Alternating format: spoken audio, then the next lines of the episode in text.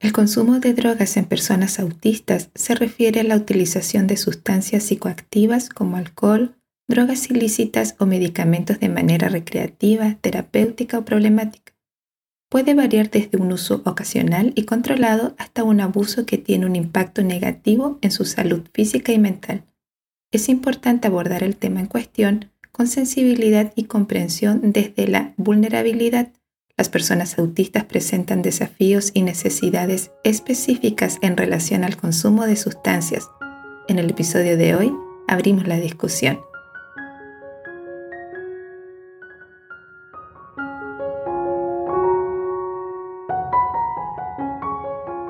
Bienvenido, bienvenida a Café Autista. Yo soy Nel y me alegra que estés aquí. Este es mi espacio. Abordaré distintos temas desde mi experiencia y mirada autista. Espero estés confortable. Comenzamos. Estimado, estimada, ¿cómo estás? Ya estamos en octubre y el énfasis de este mes en el podcast es sobre el uso y abuso de sustancias en autismo. Es un tema muy importante que precisa nuestra atención.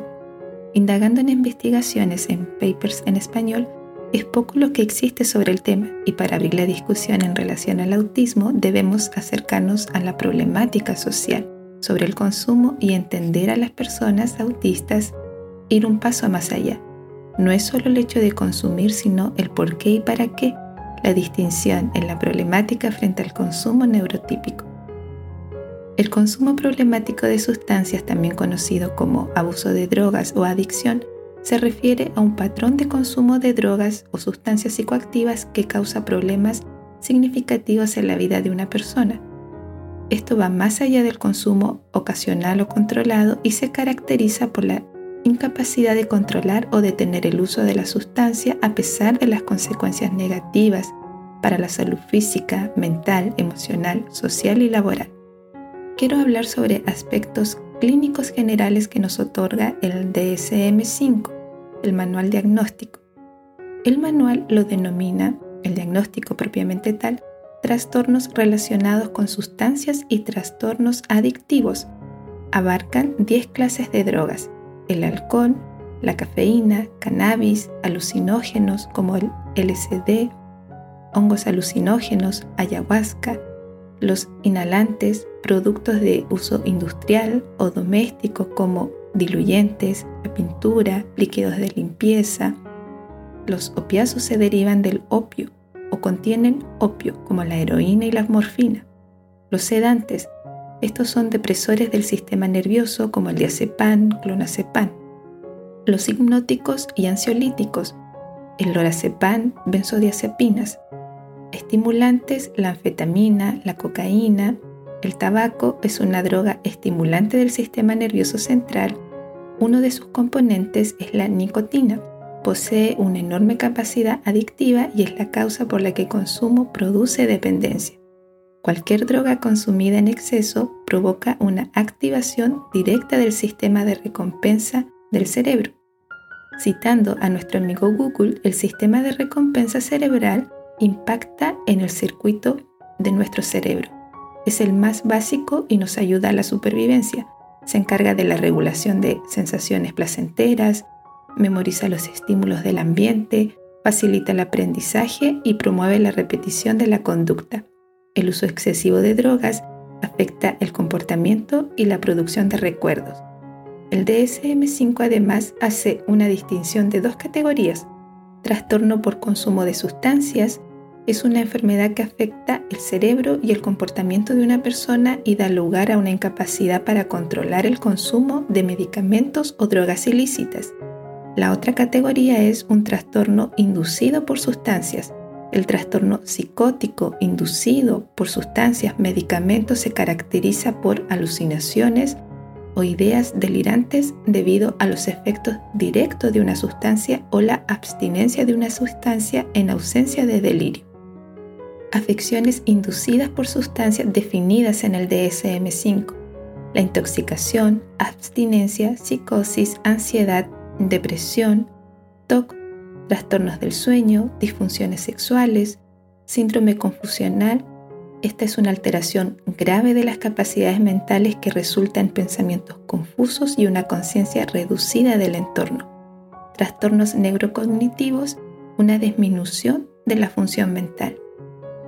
Los signos o efectos en un corto a largo plazo pueden variar según el tipo de droga consumida, la cantidad y la duración del consumo, la predisposición genética de la persona y otros factores individuales. Algunos de los efectos más comunes y perjudiciales del consumo abarcan el consumo de drogas puede causar una variedad de problemas de salud física, que van de daños en órganos como el hígado o los pulmones, además contribuye a trastornos mentales como la ansiedad, la depresión y la psicosis. También conduce a conflictos en relaciones familiares y sociales, el aislamiento social, ruptura de relaciones, divorcios y problemas en el trabajo o la escuela, debido a un comportamiento errático, impredecible o violento. Las actividades relacionadas con el consumo de drogas ilegales pueden llevar a problemas legales incluyendo multas, arrestos y condenas penales. El gasto en drogas puede resultar en dificultades financieras significativas, incluyendo la pérdida de empleo, la incapacidad para pagar cuentas, facturas y deudas acumuladas. El consumo excesivo o el uso de drogas de alta potencia aumenta el riesgo de sobredosis, que puede ser mortal. Las sobredosis traen consigo problemas respiratorios, colapso cardiovascular y la muerte. El uso prolongado puede afectar la memoria, la concentración y otras funciones cognitivas, lo que puede dificultar el aprendizaje y la toma de decisiones. Con el tiempo, las personas desarrollan tolerancia a las drogas, lo que significa que necesitan dosis cada vez mayores para experimentar los mismos efectos. La persona no puede dejar de consumir drogas sin experimentar síntomas de abstinencia. El consumo de drogas también afecta la salud sexual y reproductiva aumentando el riesgo de enfermedades de transmisión sexual, embarazos no deseados y problemas en el desarrollo fetal. También dañó la autoestima y la autoimagen. ¿Por qué las personas consumen drogas?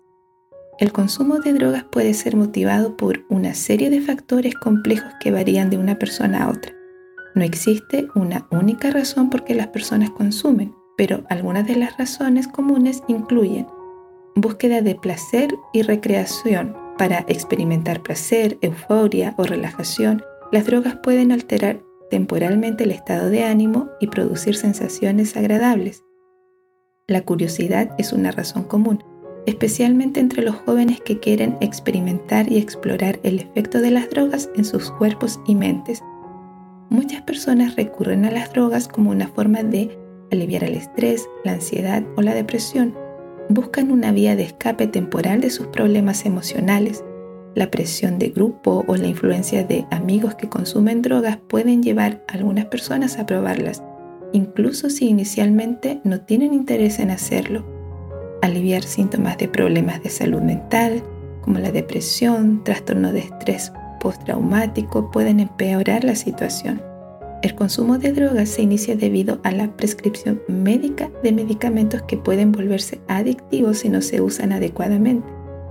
En entornos donde el desempleo y la pobreza son altos, algunas personas pueden recurrir al consumo de drogas como una forma de escape de la realidad o para enfrentar la falta de oportunidades. La genética juega un papel en la predisposición de algunas personas a la adicción. Las personas con antecedentes familiares de abuso de sustancias pueden presentar un mayor riesgo. En algunas culturas o entornos sociales, el consumo de drogas puede ser más aceptado o incluso considerado una parte normal de la vida. Existe una amplia tendencia y aceptación en el uso medicinal de drogas. Supone el uso controlado y supervisado de sustancias químicas con propiedades terapéuticas para tratar o aliviar enfermedades, síntomas o trastornos médicos. El uso medicinal varía según la condición, el tratamiento y las necesidades individuales. Como los analgésicos, los antiinflamatorios se utilizan para aliviar el dolor crónico o agudo causado por lesiones, cirugía, enfermedades crónicas o afecciones médicas. Las personas con enfermedades crónicas como la diabetes, la hipertensión arterial, el asma o la artritis necesitan medicamentos para controlar y gestionar sus condiciones a lo largo del tiempo. He sido testigo de un mal uso de estos medicamentos, la automedicación, abandono sin seguir la prescripción médica. Los antibióticos y otros medicamentos antivirales se utilizan para tratar infecciones bacterianas y virales, ayudando a combatir enfermedades como la neumonía, la tuberculosis o el VIH-Sida. Los medicamentos psicotrópicos como los antidepresivos, los ansiolíticos y los estabilizadores del ánimo se utilizan para tratar trastornos mentales como la depresión, la ansiedad y el trastorno bipolar. Los antihistamínicos y otros medicamentos alergénicos ayudan a aliviar síntomas de alergia estacionales como la congestión nasal, los estornudos y la picazón en los ojos. En pacientes con enfermedades terminales como el cáncer en etapa avanzada, se utilizan medicamentos para controlar el dolor, los vómitos, la ansiedad y otros síntomas para mejorar la calidad de vida. Las vacunas son un ejemplo de medicamentos utilizados para prevenir enfermedades al estimular el sistema inmunológico para que desarrolle inmunidad contra patógenos específicos. Los medicamentos hormonales, como los anticonceptivos o la terapia hormonal de reemplazo, se utilizan para regular las hormonas en condiciones como el control de la natalidad o la menopausia. Los medicamentos omníferos o hipnóticos pueden utilizarse a corto plazo para tratar trastornos del sueño como el insomnio. En algunas enfermedades autoinmunes se puede utilizar medicamentos inmunosupresores para reducir la respuesta del sistema inmunológico y evitar daños a los tejidos del cuerpo. Menciono todo esto porque no nos es ajeno, no, no le tomamos el peso. El uso medicinal de drogas debe ser supervisado por profesionales de la salud y debe basarse en un diagnóstico médico sólido. El uso incorrecto o no supervisado de medicamentos puede tener consecuencias negativas para la salud, como iniciar el abuso de sustancias y la dependencia. Un tema que ha ganado relevancia es la normalización del uso de cannabis, la marihuana, en los últimos años, a medida que las leyes y las actitudes hacia esta sustancia han evolucionado. Si bien la normalización de cannabis puede tener beneficios como el acceso a opciones de tratamiento médico y la reducción de la estigmatización, también plantea desafíos importantes. Por un lado, la normalización del uso de cannabis ha contribuido a una mayor aceptación de su uso con fines medicinales. Muchos estudios han demostrado el potencial terapéutico con el tratamiento de afecciones médicas como el dolor crónico, las convulsiones y las náuseas inducidas por la quimioterapia.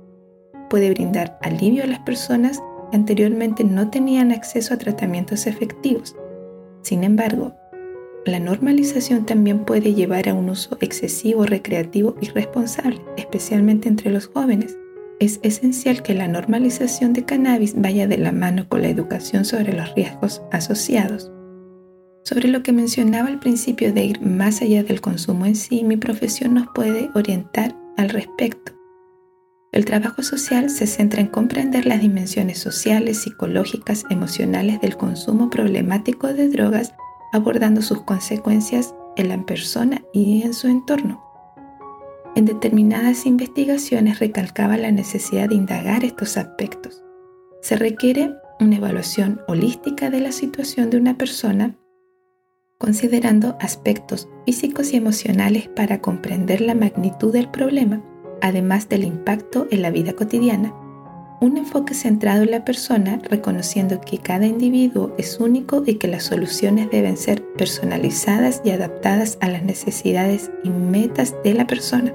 Pero el análisis no debe centrarse solo en la persona que consume, sino incorporar el contexto social y ambiental como la falta de apoyo, la pobreza, la violencia o la falta de acceso a servicios de salud mental. ¿Cómo se aborda? Dependerá de las políticas implementadas.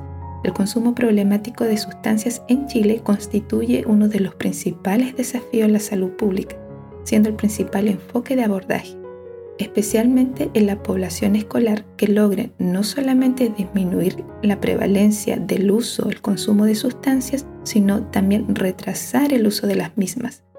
Después de un marco general sobre el consumo de sustancias, adentrémonos un paso al consumo en personas autistas.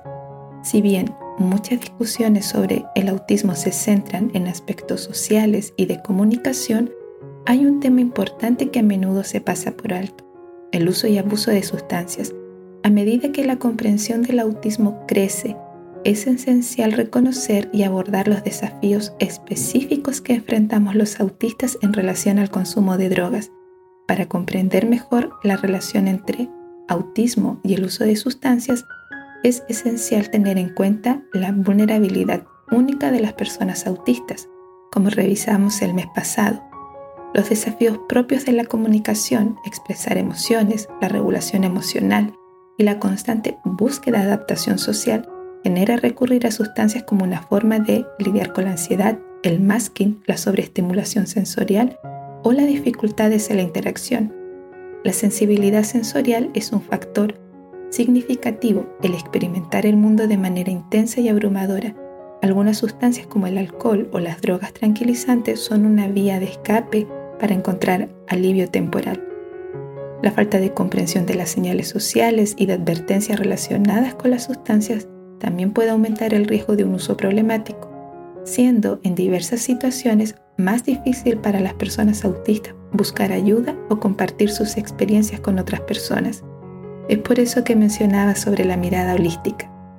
Los factores de riesgo en personas autistas incluyen el aislamiento social, falta de apoyo adecuado, las coocurrencias que nos acompañan, problemas de salud mental diagnosticadas o no diagnosticadas, dificultades en la toma de decisiones, inconvenientes en la gestión de la cotidianidad y la vida misma, factores de riesgos versus medicación necesaria buscar adaptarse y no ser aceptados, no ser en esencia quienes somos, es un gran factor de riesgo.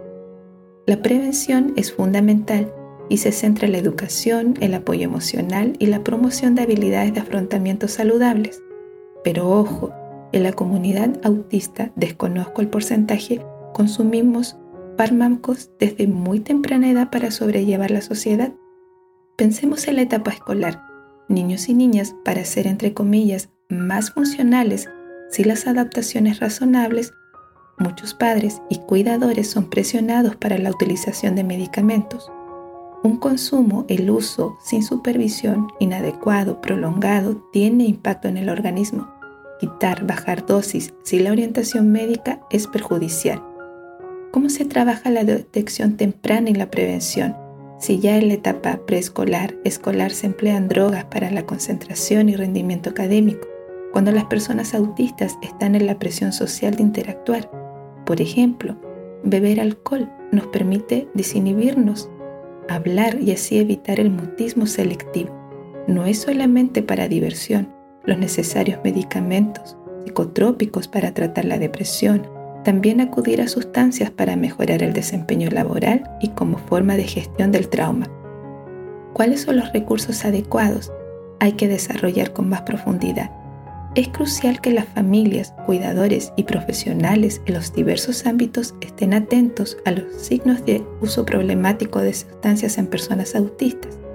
Existen recursos y estrategias disponibles desde una perspectiva neurotípica, la terapia cognitivo-conductual, el apoyo emocional, las terapias sensoriales y los grupos de autoayuda, los centros de rehabilitación. Enseguida pienso que si un centro no cuenta con adaptaciones necesarias, la situación puede empeorar, se requiere más. Entonces, ¿cómo abordar la problemática del uso y abuso de sustancias? Debemos seguir discutiendo, ver las responsabilidades compartidas y sobre todo transitar hacia la mirada de la diversidad. Debemos hacer un alto, un llamado a la investigación, comprensión y apoyo. Es necesario mayor conocimiento en las implicancias de nuestro neurotipo. Algunas conclusiones. El consumo problemático de sustancias puede afectar gravemente la salud física y mental de una persona, así como sus relaciones interpersonales y su funcionamiento en la sociedad. Las personas que luchan con el consumo problemático pueden beneficiarse de la terapia, el apoyo de grupos de autoayuda, la rehabilitación y la atención médica para abordar los aspectos físicos y psicológicos de la adicción se han implementado programas de prevención y tratamiento para abordar el consumo. Estos programas incluyen la educación sobre drogas en las escuelas, la disponibilidad de servicios de tratamiento y la promoción de la rehabilitación y la recuperación. Actualmente, si bien existe un esfuerzo en cuanto a la prevención temprana e implementación de tratamientos más efectivos para los trastornos asociados al consumo de sustancias desde un enfoque de salud, los programas no contemplan en sus modelos de intervención neurodivergencias y las características socioemocionales de las personas consumidoras. Seguiré profundizando desarrollando el tema de consumo en personas autistas. Por lo pronto, en el próximo episodio del podcast, junto a mi hermana Daniela, estaremos discutiendo sobre fármacos, la necesidad, la dependencia y la industria de la medicación. Desde nuestra propia experiencia como consumidoras, espero te sea útil la información. Sigue atento a mis redes sociales para más contenido y visita cafeautista.com.